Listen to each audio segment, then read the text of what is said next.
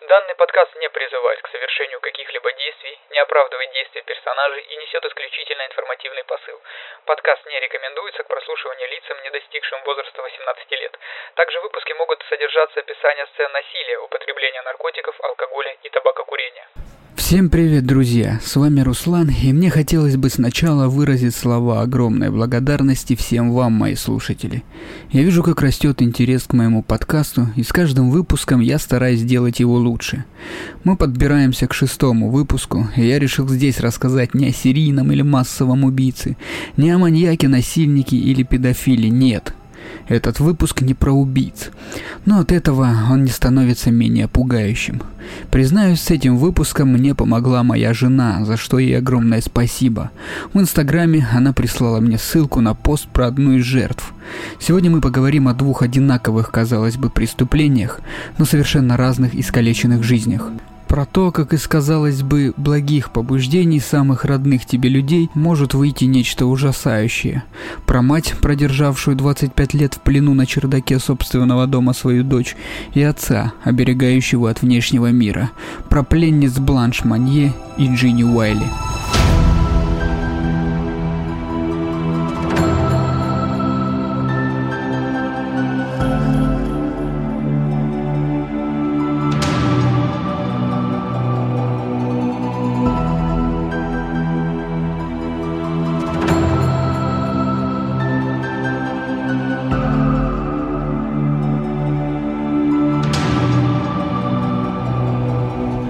Начну свой рассказ, опираясь на хронологический порядок. Итак, 23 мая 1901 года генеральный прокурор Франции получил анонимное письмо, в котором в частности говорилось следующее. «Месье генеральный прокурор, имею честь сообщить вам об исключительно серьезном происшествии. Я говорю о деве, которая заперта в доме мадам Манье, полуголодная и живущая на гнилой подстилке последние 25 лет. Одним словом, в собственной грязи. Дом, о котором шла речь в письме, находился в элитном районе французского города Пуатье – Генеральный прокурор уведомил местную полицию и попросил провести расследование, но никто из Маньери не ожидал, что из этого что-то выйдет. По словам полицейских, хорошо знавших этот район, по указанному в письме адресу проживали только мадам Луиза Манье и ее сын средних лет Марсель. Оба Манье вели образцовый образ жизни. Марсель был выпускником юридического факультета и бывшим субпрефектом. Муж мадам Манье Эмиль до своей смерти в 1979 году возглавлял местный факультет искусств, а сама мадам Манье принадлежала к прославленной семье Пуатье. Кстати, в честь них и был назван город. Она даже получила награды от Комитета добрых дел за свои филантропические дела. Некоторые из пожилых полицейских смогли вспомнить еще одну странную деталь. У мадам Манье была прекрасная дочь по имени Бланш, которая бесследно исчезла 25 лет назад, Удивительно, но исчезновение молодой светской львицы каким-то образом произошло без какого-либо полицейского расследования или тревоги со стороны ее собственной семьи. Несмотря на странный характер исчезновения, никто и не подозревал о том, что последует за этим, и о душераздирающей истории, которая оставалась скрытой на протяжении десятилетий. Когда приехала полиция, они приступили к обыску дома и быстро нашли комнату наверху, которая была закрыта на висячий замок. Взломав дверь, они с ужасом обнаружили Бланш Манье, обнаженную, истощенную, с головой закрытой под одеяло, согласно рассказу одного из офицеров. «Мы сразу же отдали приказ открыть окно. Это было сделано с большим трудом, так как старые занавески темного цвета упали вниз под тяжелым дождем пыли. Чтобы открыть ставни, нужно было снять их с правых петель. Как только свет проник в комнату, мы заметили сзади лежащую на кровати с головой и телом, покрытым отвратительно грязным одеялом, женщину, которую опознали как мадемуазель Бланш Манье. Несчастная женщина лежала совершенно голая на гнилом соломенном матрасе. Вокруг нее образовалось нечто вроде корки из экскрементов, фрагментов мяса, овощей, рыбы и гнилого хлеба. Мы также видели раковицы устриц и жуков, бегавших по постели мадемуазель Манье.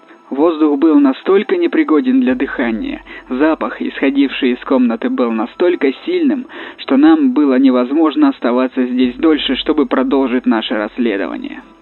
Испуганная при виде незнакомых людей, Бланш продолжала прятать голову под одеялом. Ее быстро завернули в одеяло и отвезли в парижскую больницу для наблюдения. На момент обнаружения Бланш весила всего 55 килограммов и, казалось, была неспособна к связной речи и заметно пугалась солнечного света. Как позже выяснилось, она не видела солнца почти 25 лет. Полицейские, обследовавшие убогую камеру, где она содержалась, обнаружили на стенах нацарапанное слово «либерт» – «свобода». Они также установили, что Бланш не носила одежды в течение предыдущих 20 лет, а ее единственными друзьями были крысы, которые пытались полакомиться крошками, разбросанными по полу ее комнаты. Пока полиция отправляла ее в больницу, пожилая мать Бланш просто сидела в гостиной, видимо, ошеломленная происходящим. После того, как полиция закончила обыск дома, они приступили к допросу мадам Манье и ее сына, в то время как Марсель продолжал кричать и утверждать, что его сестра была нецензурной, злой, чрезмерно возбужденной и полной ярости. Врачи, осматривавшие ее в больнице, видели просто хрупкую и почти немую женщину средних лет, которая, казалось, была рада тому, что ее искупали и дали новую одежду. Только после ареста обоих Манье полицейским удалось распутать всю эту ужасную историю.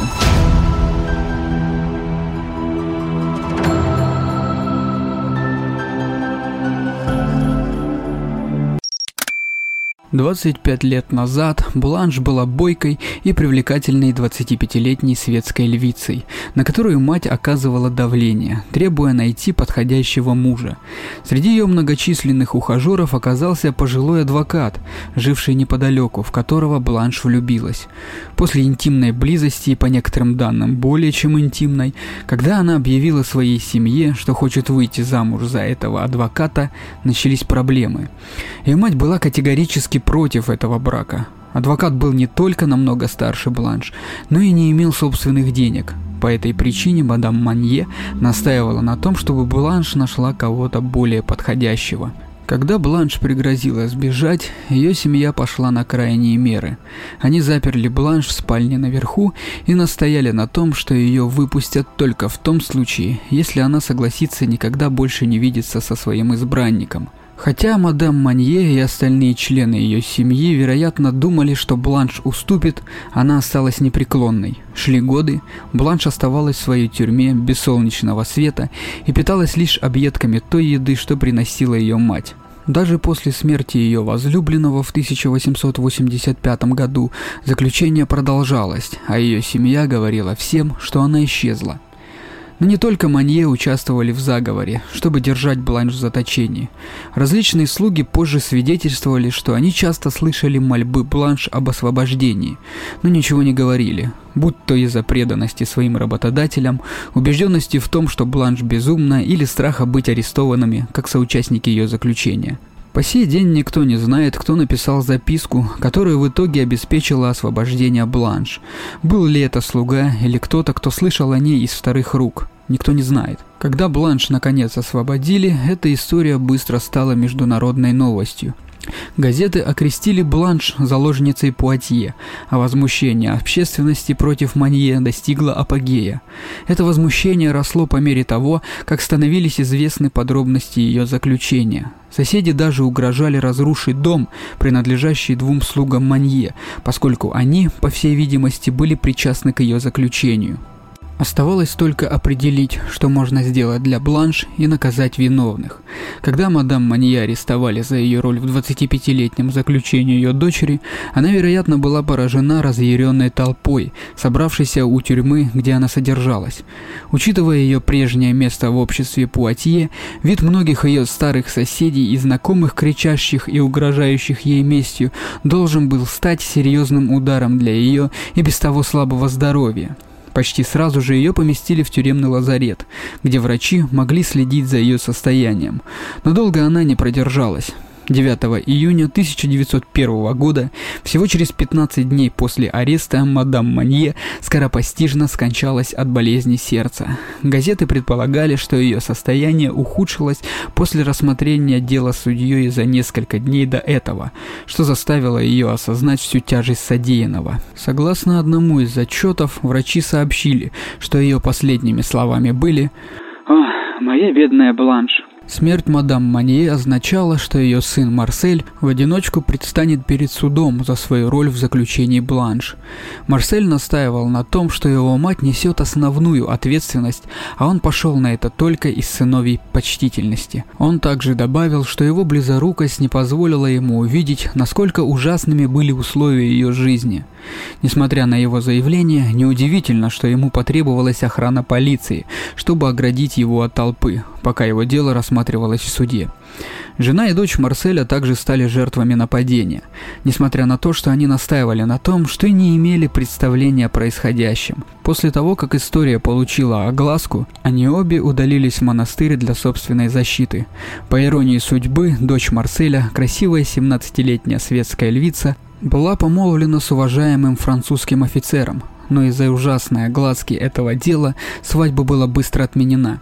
Тем временем Бланш продолжала медленно поправляться в больнице, где она проходила лечение. Хотя врачи определили, что ей больше не грозит смерть, никто не надеялся, что она когда-нибудь полностью поправится. Как отмечалось в одном из выпусков новостей, когда ее перевезли из дома матери в больницу, она практически не могла говорить. Она могла только заикаться и не смогла составить ни единого предложения. Постепенно к ней возвращалась способность говорить. Она начала узнавать цветы, птиц и предметы, которые когда-то были ей знакомы. По мере того, как история за историей писалась об этом случае, дом, где содержалась Бланш, стал притягивать туристов. Сотни посетителей совершили паломничество к дому на Рюдела Визитанс и выстраивались в очередь, чтобы увидеть закрытое окно тюрьмы Бланш. Вскоре стало ясно, что заточение не было таким уж тайным. Многие соседи признались, что знали о том, что Бланш была заперта, но они приняли заявление ее матери, что это было связано с тем, что она была невменяема и не хотела отправлять ее в психушку. Другие рассказывали журналистам, что часто слышали крики Бланш. Одна соседка сообщила, что слышала ее крики «О боже, когда же меня освободят? Почему я здесь, в заточении? Я подвергаюсь мучениям проклятых!» Это было через 8 лет после того, как ее впервые посадили в тюрьму. Но опять же, ничего не было предпринято. Учитывая стигматизацию психических заболеваний во Франции XIX века, да и в большинстве других стран, нередко безумных родственников запирали в подвале или на чердаке, чтобы их не было видно. Хотя у Бланш не было никаких симптомов, указывающих на то, что она сходит с ума, почти никто не задавал неловких вопросов, когда ее мать и брат закрыли ее в доме. Практически в каждой старой семье был сумасшедший родственник или два. Так почему же Манье должны быть другими? Когда Марсель Манье наконец предстал перед судом, в зале собрались сторонники Бланш. Все они хотели, чтобы он попал в тюрьму. Давая показания от своего имени, Марсель утверждал, что он не смог контролировать свою мать, которая управляла домом железным кулаком. Она также контролировала семейное состояние, и пойти против ее воли означало бы финансовое разорение для него и его семьи. Он также настаивал на том, что делал для сестры все, что мог, в том числе регулярно заходил в ее комнату и читал ей газету. Что касается самих слуг, то они свидетельствовали, что привыкли к ужасным условиям, поскольку все было так, когда они приехали. Многие из слуг даже должны были оставаться в комнате с Бланш на случай, если ей что-то понадобится, ну кроме, естественно, свободы. Часть проблемы, с которой столкнулся суд, преследуя Марселя, заключалась в том, что на самом деле он не совершил ничего противозаконного. В то время не существовало закона, запрещающего запирать безумных родственников.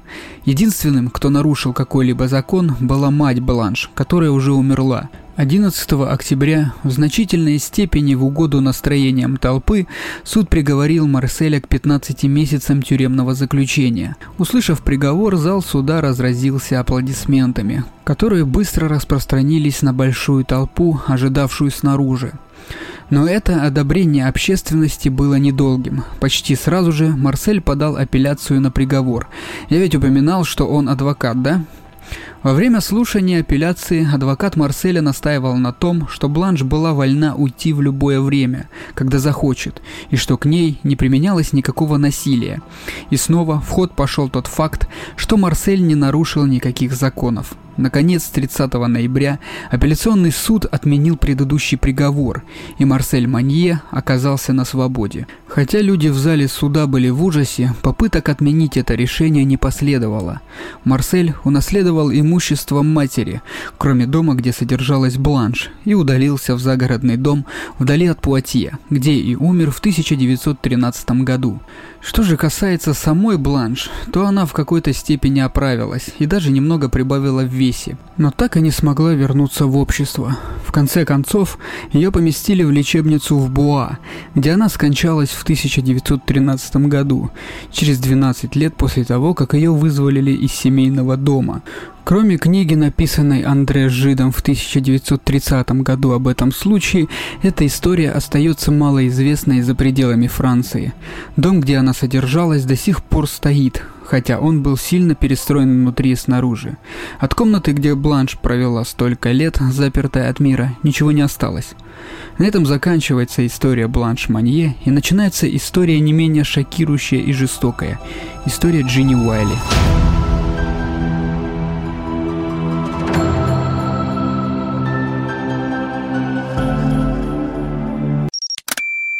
Вначале поговорим о родителях Джинни.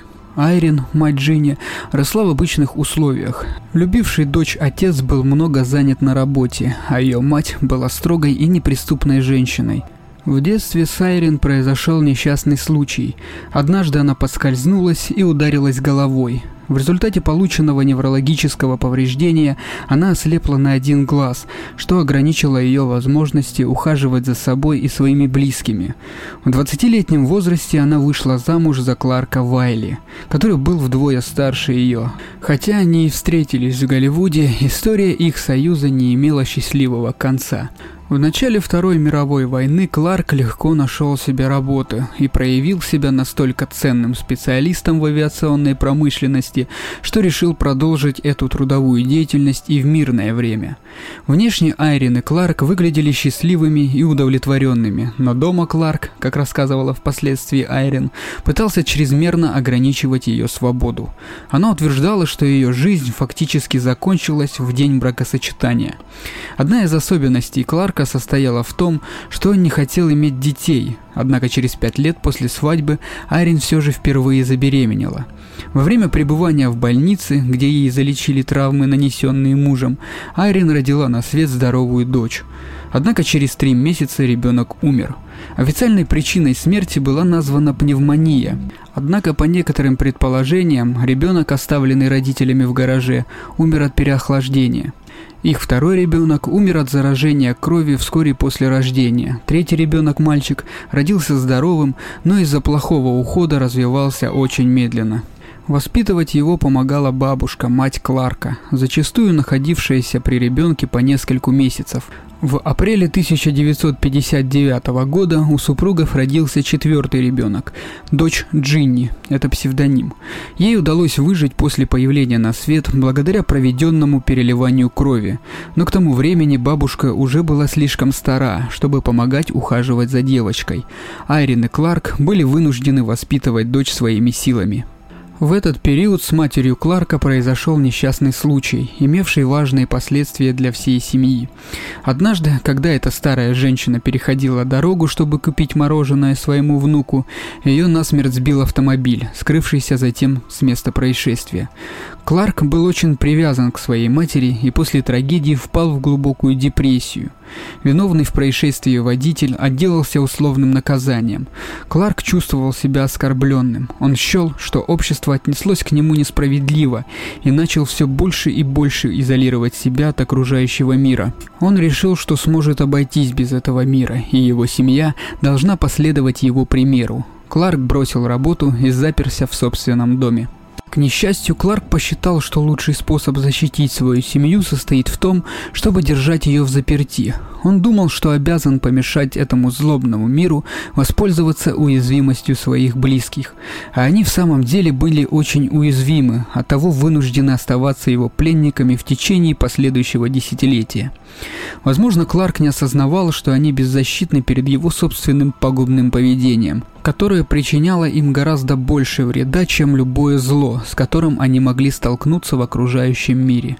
На протяжении первых шести месяцев жизни Джинни регулярно осматривал педиатр. Согласно медицинским записям, Джинни на протяжении этого периода была нормальным ребенком. По словам матери, девочка отказывалась принимать твердую пищу, а также демонстрировала задержку в развитии. В возрасте 14 месяцев Джинни был поставлен диагноз «острая пневмония». После осмотра лечащий врач заявил о том, что она проявляет признаки вероятной задержки умственного развития. Это предположение стало поворотным в жизни Джинни. Отец девочки изолировал ее в одной из комнат своего дома от контактов с матерью и старшим братом. Первые 12 лет своей жизни Джинни провела в запертой комнате. Днем отец надевал на нее подгузники и привязывал к детскому стульчику. На ночь он фиксировал девочку при помощи самодельной смирительной рубашки и помещал ребенка в металлический вольер. Кларк Уайли кормил девочку только детскими смесями на молоке и общался с ней преимущественно имитируя собачий лай и рычание. Каждый раз, когда она пыталась говорить, он избивал ее палкой. Игрушками для Джинни служили полиэтиленовые плащи, висящие в комнате, и пустые катушки из-под ниток. Уайли не переносил шума, и поэтому в доме не было ни радиоприемника, ни телевизора. Мать девочки и ее брат, опасаясь Кларка, разговаривали шепотом. Кларк предполагал, что Джинни умрет, не дожив до 12 лет. Он говорил жене, что когда Джинни исполнится 12, она сможет отвезти дочь к врачу. Однако позже Уайли отказался от своих слов и не разрешил жене покидать дом и контактировать с родителями. В 1970 году 50-летняя Айрин ушла от мужа, взяв с собой дочь, которой на тот момент было 13 лет. К этому времени Джон уже сбежал из дома. 4 ноября 1970 года Айрин обратилась в Департамент социальной помощи калифорнийского города Темпл-Сити за денежным пособием для слепых. Она взяла с собой Джинни, но из-за практически полной слепоты перепутала двери и зашла в отделение, где принимали граждан по общим вопросам. Подошедшая к ним соцработница немедленно обратила внимание на необычное поведение Джинни. Девочка то и дело плевалась и ходила дерганной, кроличьей походкой, держа перед собой руки на весу и растопырив пальцы как когти. Предположив по виду маленькой и тощей Джинни, что ей не более 6-7 лет, соцработница была шокирована, узнав, что ей уже 13. Как следует расспросив мать и получив подтверждение возраста девочки, соцработница вместе со своим начальником поставили в известность представителей офиса шерифа округа Лос-Анджелес. Супругам Вайли были предъявлены обвинения в жестоком обращении с ребенком. Незадолго до начала судебного заседания Кларк Уайли покончил жизнь самоубийством, выстрелив себе в правый висок. Он оставил предсмертную записку, в которой было написано, что мир никогда не поймет. «The world will never understand», а также еще одну записку и 400 долларов для Джона. Полицейский Линли, который производил арест Айрины Кларка Уайли, вспоминает. «Э, Джинни спала в вольере из проволочной сетки, закрытом на замок. Это была клетка для ребенка. Окно комнаты было задрапировано алюминиевой фольгой, отражающей солнечный свет. В комнате было темно, как в шахте ночью. Полиция обнаружила, что Кларк Уайли вел журнал, в котором отмечал время, когда он закрывал двери и окна от нежелательных взглядов соседей. По словам Линдли, он был полным диктатором в своей семье. На момент обнаружения 13-летняя Джинни носила подгузники и практически не владела речью. По решению суда ее поместили в детскую больницу при Калифорнийском университете в Лос-Анджелесе. Когда Джинни поместили в детскую больницу, ее вес составлял около 27 килограмм при росте метр тридцать семь. Она не умела бегать, не могла полностью выпрямить руки и ноги, и поэтому ходила, испытывая значительные затруднения. Девочка не реагировала на температуру окружающей среды, не была приучена к туалету, не умела жевать, не контролировала слюнотечение и постоянно плевалась. Тело и одежда девочки были покрыты слюной. В результате того, что в течение длительного времени ребенок был зафиксирован в сидячем положении, на ее ягодицах образовались массивные мозоли – были отмечены значительные проблемы с ее зрением и состоянием зубов. У Джинни оставался целый ряд привычек, приобретенных в ранние годы жизни. У девочки происходило неконтролируемое мочеиспускание, когда что-то очень заинтересовывало или волновало ее. Кроме того, она неумеренно мастурбировала. На протяжении первых месяцев пребывания Джинни в больнице был проведен ряд исследований, направленных на определение ее психического и физического состояния. Тесты показали, что по умственному развитию она находится на уровне годовалого ребенка. Поначалу она могла распознавать только собственное имя и слово «sorry», то есть «извини». Через некоторое время девочка стала произносить две фразы, которые по оценкам специалистов имели ритуальный характер «stop it» и «no more», то есть хватит и не надо. Реабилитацией и исследованием Джинни занимался коллектив, в который вошли Говард Хансен, заведующий психиатрическим отделением больницы, Дэвид Риглер, ведущий психолог психиатрического отделения, Джеймс Кент, лечащий врач, Джей Шерли, психиатр, специалист в области исследований случаев социальной изоляции. Общее руководство над проектом, который получил название «Последствия чрезвычайной социальной изоляции», осуществлял Дэвид Риглер. Чтобы определить, насколько языковые навыки Джинни отклонены от нормы, была приглашена Виктория Фромкин, эксперт в области психолингвистики из Калифорнийского университета в Лос-Анджелесе, которая впоследствии опубликовала несколько книг о Джинни. Вместе с ней в исследовании приняла участие Сьюзен Кертис, молодой дипломированный лингвист. Кертис вспоминает. Джинни не была социализирована и вела себя ужасно, но при этом она очаровала нас своей красотой – Дальнейшие несколько лет своей жизни Кертис посвятила работе с Джинни. В 1971 году Дэвид и Мерлин Риглер стали первыми официальными опекунами девочки, и Джинни переехала в дом Риглеров, где кроме супружеской пары проживали их два сына и дочь, все подросткового возраста, собака и кот. По словам Риглера, у Джинни была своя спальня и ванная комната. Дэвид Риглер вспоминает. Джинни, как двухлетнего ребенка, нельзя было оставлять одну дома. Она училась есть твердую пищу, перестала мочиться в постель, и поскольку у нее начались месячные, научилась пользоваться прокладками. Мэрилин, супруга Дэвида Риглера, стала новой воспитательницей Джинни. Мэрилин столкнулась с необходимостью проведения не совсем традиционных уроков. В частности, ей пришлось учить Джинни умению управлять гневом. Как правило, разозлясь, Джинни направляла энергию на саму себя, совершая акты самоповреждения. Мерлин научила девочку давать выход эмоциям, прыгать, хлопать дверьми, топать ногами и прочее. Со временем Риглер научила девочку выражать свое эмоциональное состояние при помощи как вербальных, так и невербальных средств. В частности, о сильно выраженных негативных чувствах она сигнализировала, показывая один палец – а об умеренном расстройстве показывая все пять пальцев. Кроме того, Мерлин Риглер поставила перед собой задачу пробудить в Джинни чувство связанности с материальным миром. Мерлин вспоминает. «Однажды я разрешила Джинни наполнить ванну, но когда я опустила в воду руку, то оказалось, что она была холодной как лед. Но для нее, похоже, это не имело никакого значения. Риглеры научили Джинни на ощупь распознавать слова, буквы которых были изготовлены из наждачной бумаги. Девочка научилась писать свое имя, кроме того, она много рисовала и лепила из пластилина, а также освоила язык жестов и демонстрировала значительный прогресс в развитии. Джинни развила уникальные навыки невербального общения.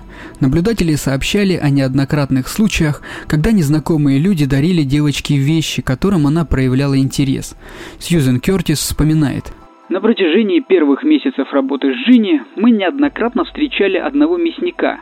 Этот мужчина ничего у нее не спрашивал, он даже не знал, как ее звать.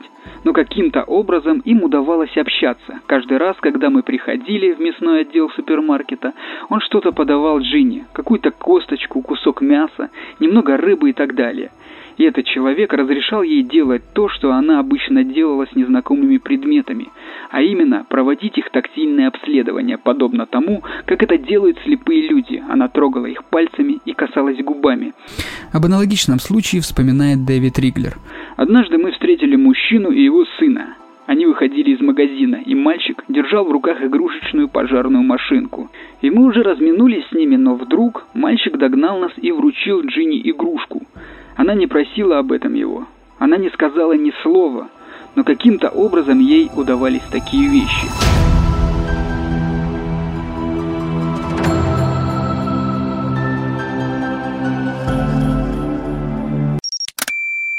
Несмотря на то, что в деле реабилитации Джинни был достигнут определенный успех, Американский национальный институт психического здоровья, финансировавший исследование, не был удовлетворен полученными результатами. Высказывалась критика в отношении материалов исследования, которые, по мнению представителей института, велись несистематично и непрофессионально. В частности, возникли вопросы в отношении деятельности Дэвида Риглера, который собрал значительный объем материалов, но так и не определил направление для своей научно-исследовательской деятельности. После неоднократных предупреждений в 1974 году финансирование было прекращено, на следующий год Риглеры приняли решение отказаться от опекунства над Джинни. В 1993 году Дэвид Риглер в открытом письме, опубликованном в Нью-Йорк Таймс, заявил, что его опекунство над Джинни изначально планировалось как временное. После того, как Риглеры отказались от опекунства над Джинни, девочка проживала в приемных семьях. Одна из них была глубоко религиозной, где она постоянно регрессировала.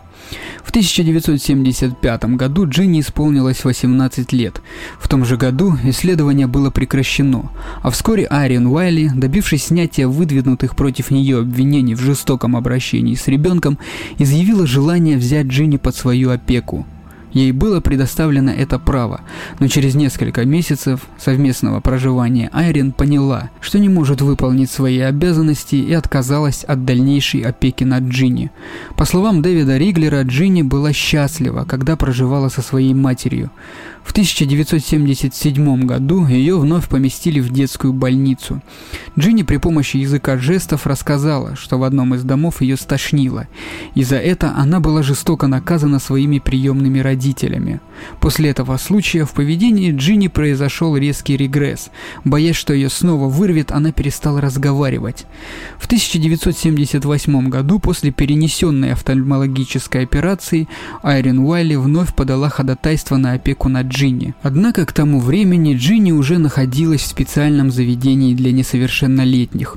Частный фонд, который взял на себя расходы по содержанию Джинни, отказался разглашать информацию относительно ее местонахождения. В 1977 году Айрин Уайли отправила Кертис письмо, в котором выразила несогласие с позицией, высказанной Кертис в книге «Ginny, a Psycholinguistic Study of a Modern Day Wild Child», частности, она написала, что ей причинила боль классифицирование ее дочери как ребенка джунглей. Кроме того, в письме содержались опровержения информации о том, что Кларк бил Джинни и Айрин, а также не разговаривал с ребенком. В 1979 году Айрин Уайли подала исковое заявление против детской больницы и членов исследовательской группы, в том числе и против Сьюзен Кертис. Айрин от своего имени и от имени Джинни обвинила медиков и ученых в разглашении частной и конфиденциальной информации, касающейся ее и дочери – Согласно исковому заявлению Айрин Уайли, члены исследовательской группы подвергли девочку чрезмерным и возмутительным экспериментам, целью которых была не реабилитация пациентки, а извлечение личной и материальной выгоды. Дэвид Риглер утверждает, что настоящим инициатором судебного иска выступила Джин Батлер – по словам Риглера, Батлер руководствовалась чувством мести. Его утверждение поддержали Фромкин и Кертис в своем письме еженедельнику The New Yorker. Лос-Анджелес Таймс сообщила, что адвокат, представляющий интересы Айрин Уайли, оценил нанесенный ущерб в 500 тысяч долларов. В 1984 году иск был удовлетворен. Тем не менее, Дэвид Риглер в открытом письме, опубликованном в The New York Times, утверждает, что иск был отклонен Верховным судом штата Калифорния, и дело не рассматривалось в судебном порядке. Айрин Уайли скончалась в 2003 году. Сьюзен Кертис продолжала работать с Джинни на добровольной основе, но решением суда ей было запрещено посещать ее пациентку.